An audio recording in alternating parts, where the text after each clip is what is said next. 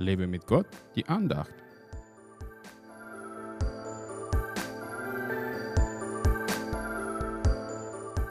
Ruft er mich an, so will ich ihn erhören. Ich bin bei ihm in der Not, ich will ihn befreien und zu Ehren bringen. Psalm 91, Vers 15. Bei Gott haben wir immer freie Leitung, wenn wir ihn anrufen. Da ist nie besetzt und er ist nie unerreichbar. Dank Jesu Opfer am Kreuz haben wir durch ihn direkte Verbindung zum Vater und brauchen keinen anderen Mittler dafür. Unser Gott ist immer da für uns, aber wirklich immer. Es gibt keine Sekunde, in der er von uns abgelenkt werden könnte, denn das wäre fatal für uns.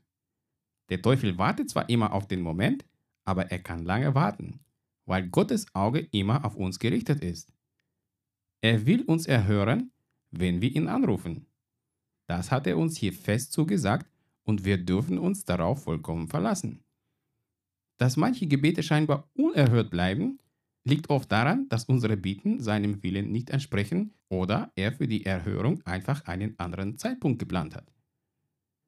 Wir brauchen keine Ehre von Menschen, weil der Mensch in seiner Natur böse ist. Heute kann er mir zujubeln und morgen verrät er mich. Wenn Gott mich zu Ehren bringt, ist es ganz was anderes. Er ehrt mich schon mit seiner Gegenwart in meinem Alltag und mit seinem Wirken in vielen unsicheren Situationen. Er ist bei mir in jeder Not und ich hatte viele Nöte in meinem Leben. Deswegen kann ich das nicht nur behaupten, sondern absolut sicher sagen. Wenn du Gott anrufst, wirst du folgenden Satz nicht hören. Kein Anschluss unter dieser Nummer. Außer du hast den Anschluss durch die Sünde in deinem Leben getrennt.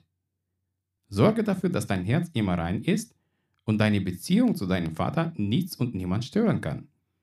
Er will dich befreien und zu Ehren bringen. Er will dich erhören und er wird in jeder Not bei dir sein. Ist das nicht wunderbar? Gott segne dich.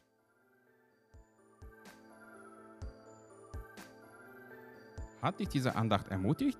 Dann teile sie unbedingt weiter, damit auch die anderen ermutigt und gestärkt werden können. Brauchst du noch mehr Ermutigung? Dann abonniere meinen Blog www.werglaubtdersieg.de. Werde auch ein Teil meiner virtuellen Gemeinde und registriere dich unter www.einfachkirche.de. Ich freue mich auf dich.